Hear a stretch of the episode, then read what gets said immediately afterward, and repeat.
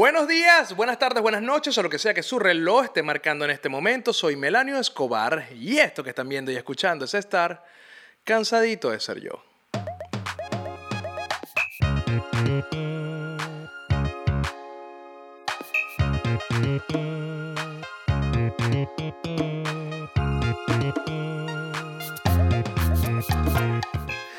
Y en este cansadito tenemos una entrevista sumamente interesante con el ahora embajador James Story, embajador de los Estados Unidos para Venezuela. Pero primero Quiero agradecerle a las personas que hacen posible que Cansadito de Ser Yo llegue a la pantalla de YouTube y Spotify y a donde sea que ustedes vean esta vaina. Quiero agradecerle a la gente de Mia.Pancakes, los mejores cupcakes de Florida con el sabor de Caracas pero puestos en Miami. Síganos en Instagram.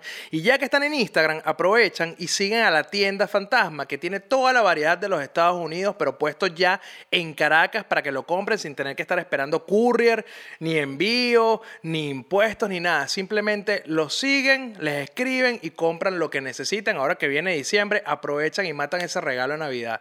También quiero invitarlos a que se unan a mi canal de Telegram, donde yo todas las mañanas, a las 6 de la mañana, 5 de la mañana, que es a la hora que yo me paro, estoy enviando una colección de memes directamente a su celular. Simplemente tienen que buscar arroba memelaniobar y unirse. Y si no lo consiguen, sigan el link que está en la descripción y listo. Van a recibir su dosis de meme diarios. Y también quiero invitarlos a apoyar a Cansadito de Ser Yo a través de Patreon. Simplemente se meten en patreon.com slash melaniobar, se unen con su tarjeta de crédito y me apoyan. Ojo, estoy reestructurando toda la plataforma para que la experiencia sea muchísimo mejor para ustedes y para mí en general, pero ya pueden ir a Patreon e inscribirse.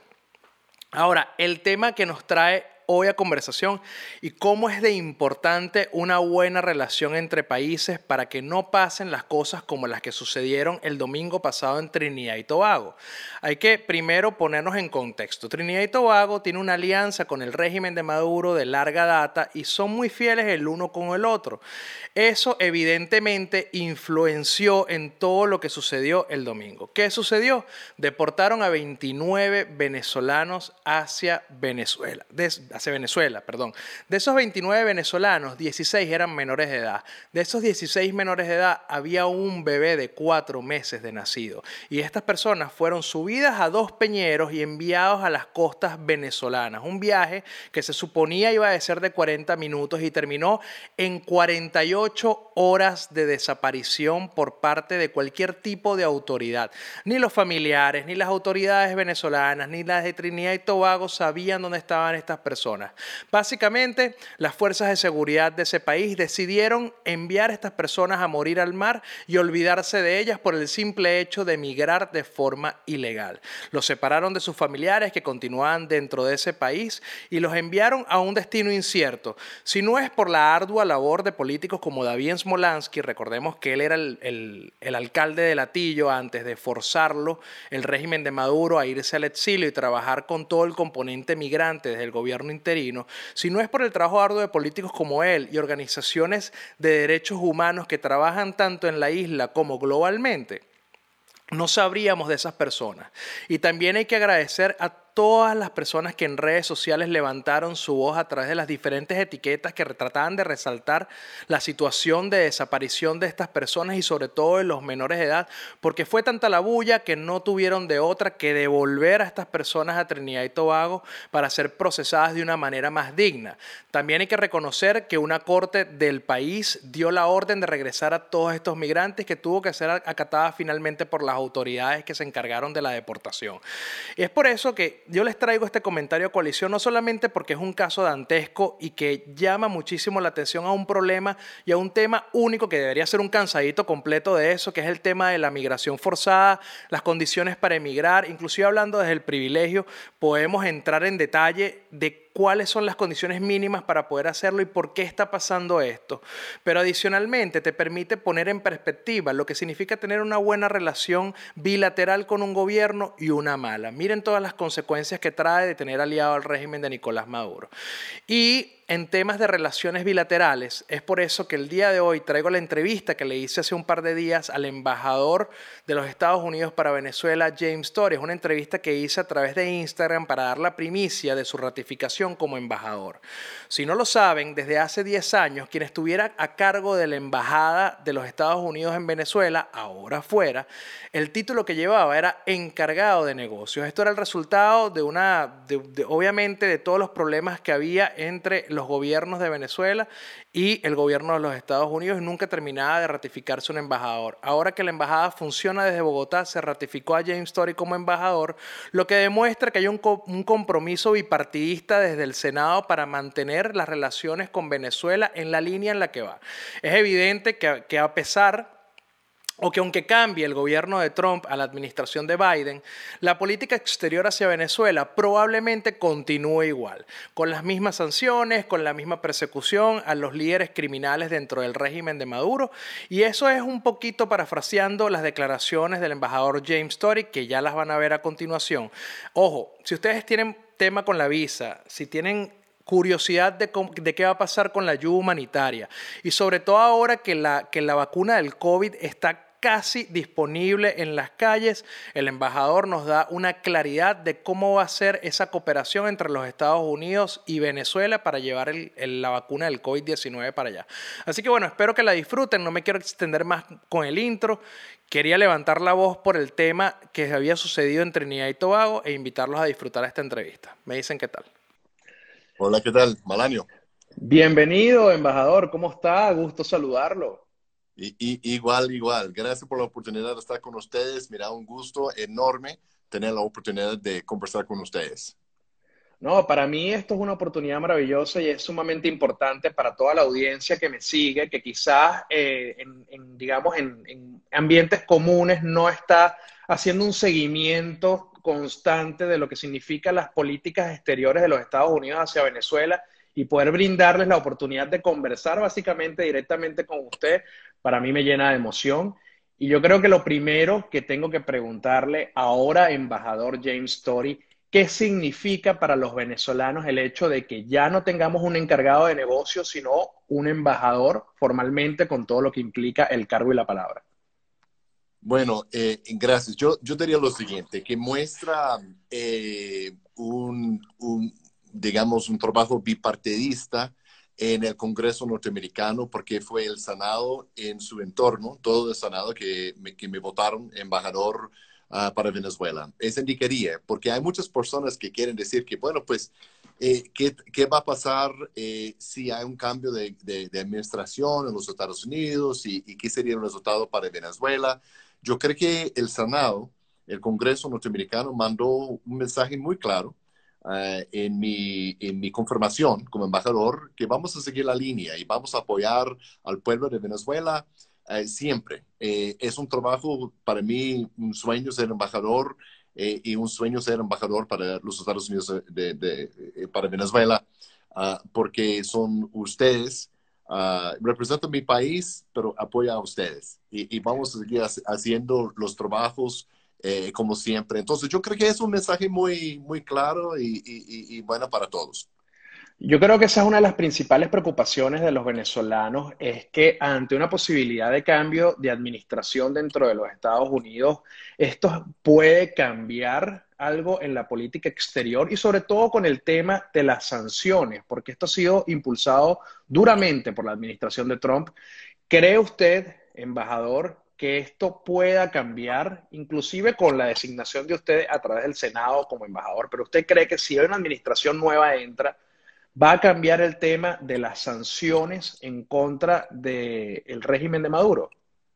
Mira, eh, primero quiero recordar a todos lo que pasó eh, durante la presentación eh, del Estado de la República en el Congreso a principios de este año, cuando el presidente Guaidó estuvo en el Congreso norteamericano y no uno, sino dos veces se pusieron todos a pie aplaudiendo el presidente eh, interino de, Venezuela. Fue un reconocimiento eh, del Congreso norteamericano ah, del papel y rol uh, y, y, legitimidad del presidente Guaidó. Ah, también diría lo siguiente, sobre sanciones es una cosa, eh, pero los problemas que tiene Maduro y otros en, su grupito que, que, se queda ahí en Miraflores, este eh, no solamente es un problema político, sino también es un problema judicial. O sea, estamos hablando de indictments, juicios en el Departamento de Justicia eh, sobre el narcoterrorismo, narcotráfico, y ahora también tiene otros problemas eh, de carácter internacional que desde la ONU, eh, no solamente de la señora alta comisionada Bachelet, sino también del Fact Finding Mission, un grupo que estuvo eh, estudiando el, el, caso de Venezuela, diciendo que hay crímenes de, de carácter de lesa humanidad en este grupo. Entonces, no es, no es tan tan solo una cosa, sino son tres o cuatro cosas que son sus problemas. Yo creo que la política puede haber cambiecitos siempre, porque eh, siempre estamos ajustando, eh, aprendiendo, haciendo cosas nuevas, ah, pero la dirección es bastante clara. Y, para terminar, eh, mire, diría lo siguiente, mira, el mundo reconoció o no reconoció el resultado de, la elección del fraude de, mayo de 2018. No van a reconocer la fraude que está en marcha el 6 de diciembre, porque sabemos eh, que eh, el dictador no puede, o, ese régimen no puede fortalecerse o buscar legitimidad a través de otro proceso ilegítimo. Eso es muy importante destacar.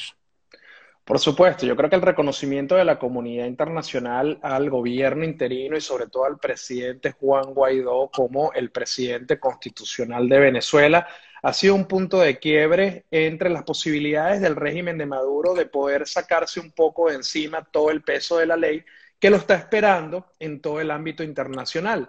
Pero tomando en cuenta que a pesar de que todos estos países están, digamos, en claro, eh, al, unísono, en qué significa el régimen de Maduro, de haber integrantes de este régimen que estén dispuestos a colaborar para que cese la usurpación, los Estados Unidos ofrecen algún tipo de incentivo a estas personas que forman parte del régimen para colaborar con la transición.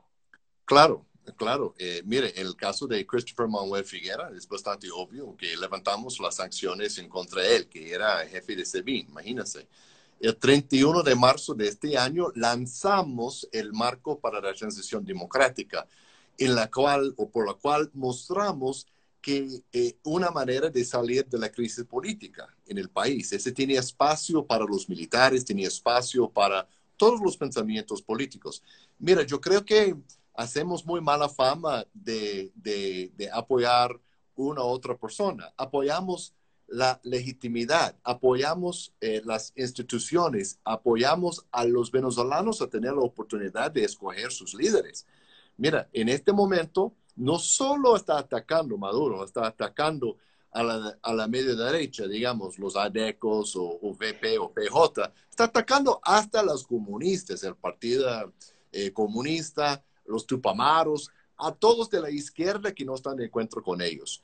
Mira, acabo de leer hoy en la mañana un artículo en el New York Times por el cual eh, indicaron que una persona, un socialista en La Guaira, si no me engano, eh, fue asesinado por haber dicho algo contra el régimen en su programa.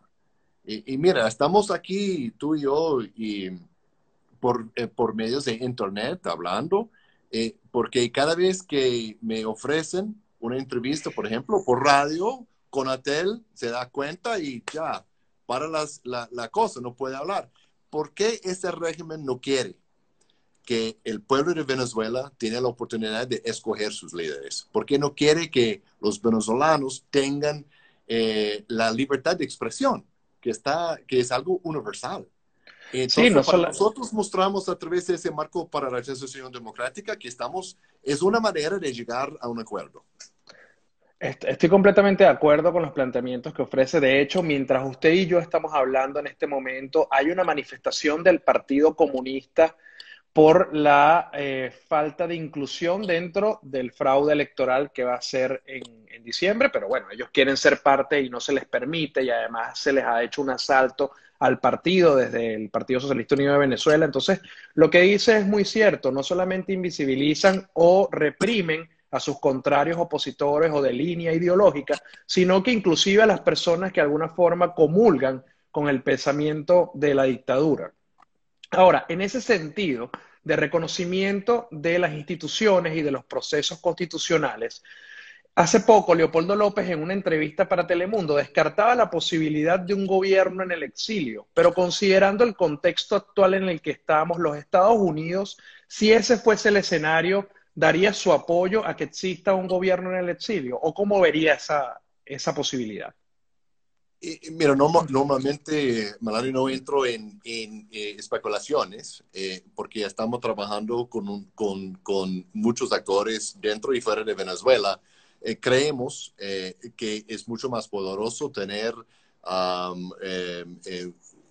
bueno, digamos, el gobierno interino dentro de Venezuela porque dentro de Venezuela están haciendo los labores en la calle, y, trabajando con todos los grupos en, Venezuela. Y para darle un, ejemplo, eh, felicito mucho al presidente interino Juan Guaidó los labores que está haciendo para la consulta popular.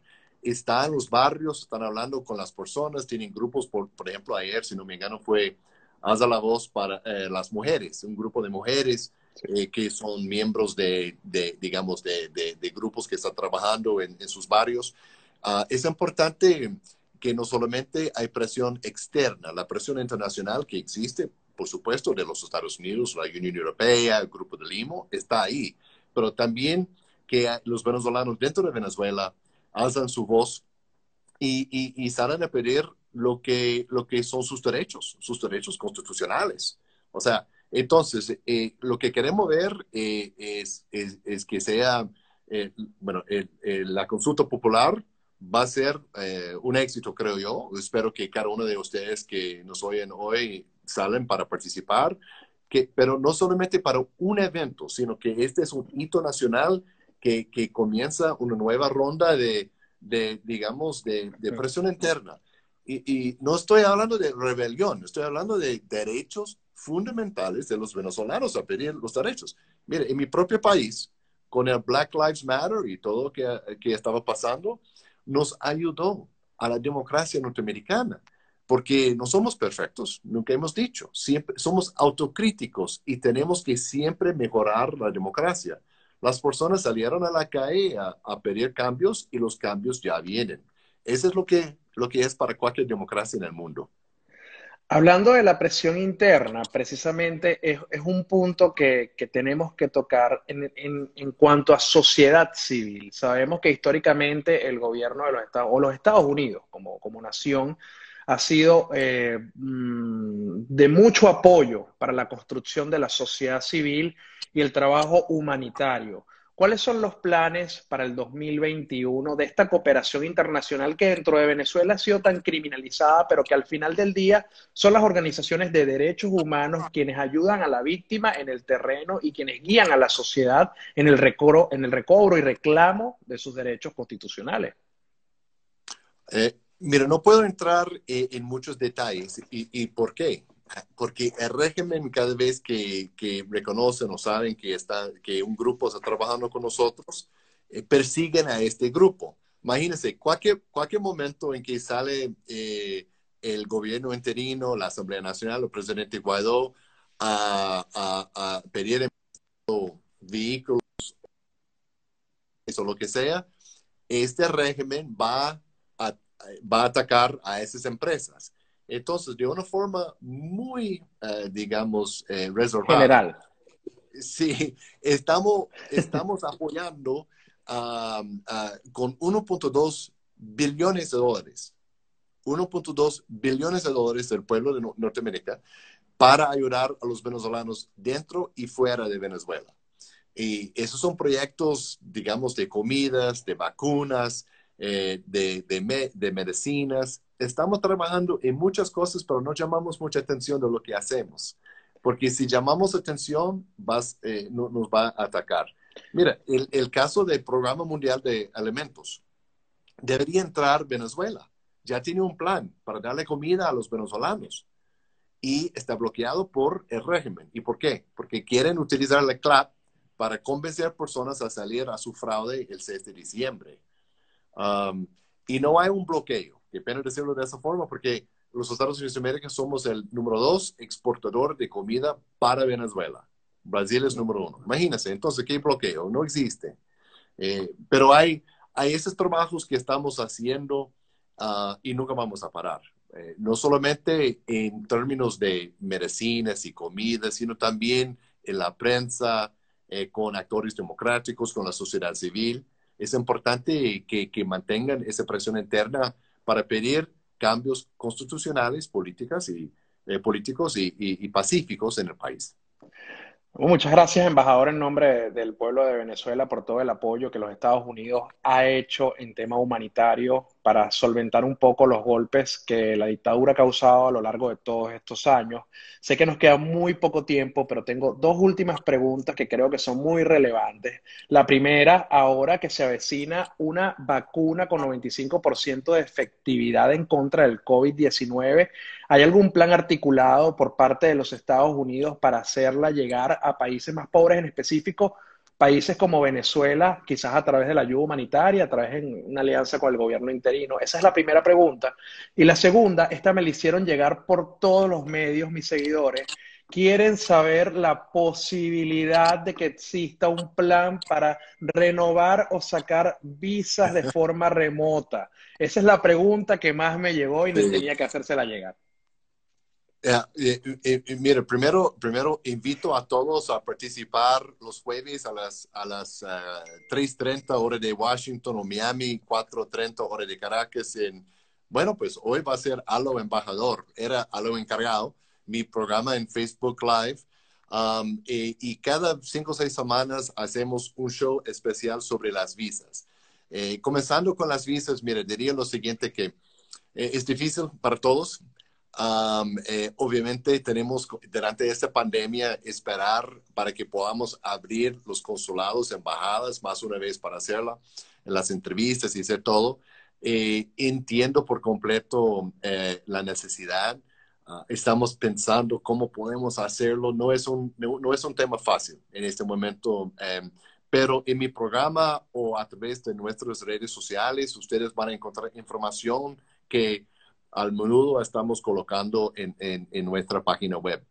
Ah, sobre Kodaks, yo creo que tenemos oportunidades de, de, apoyar a Venezuela.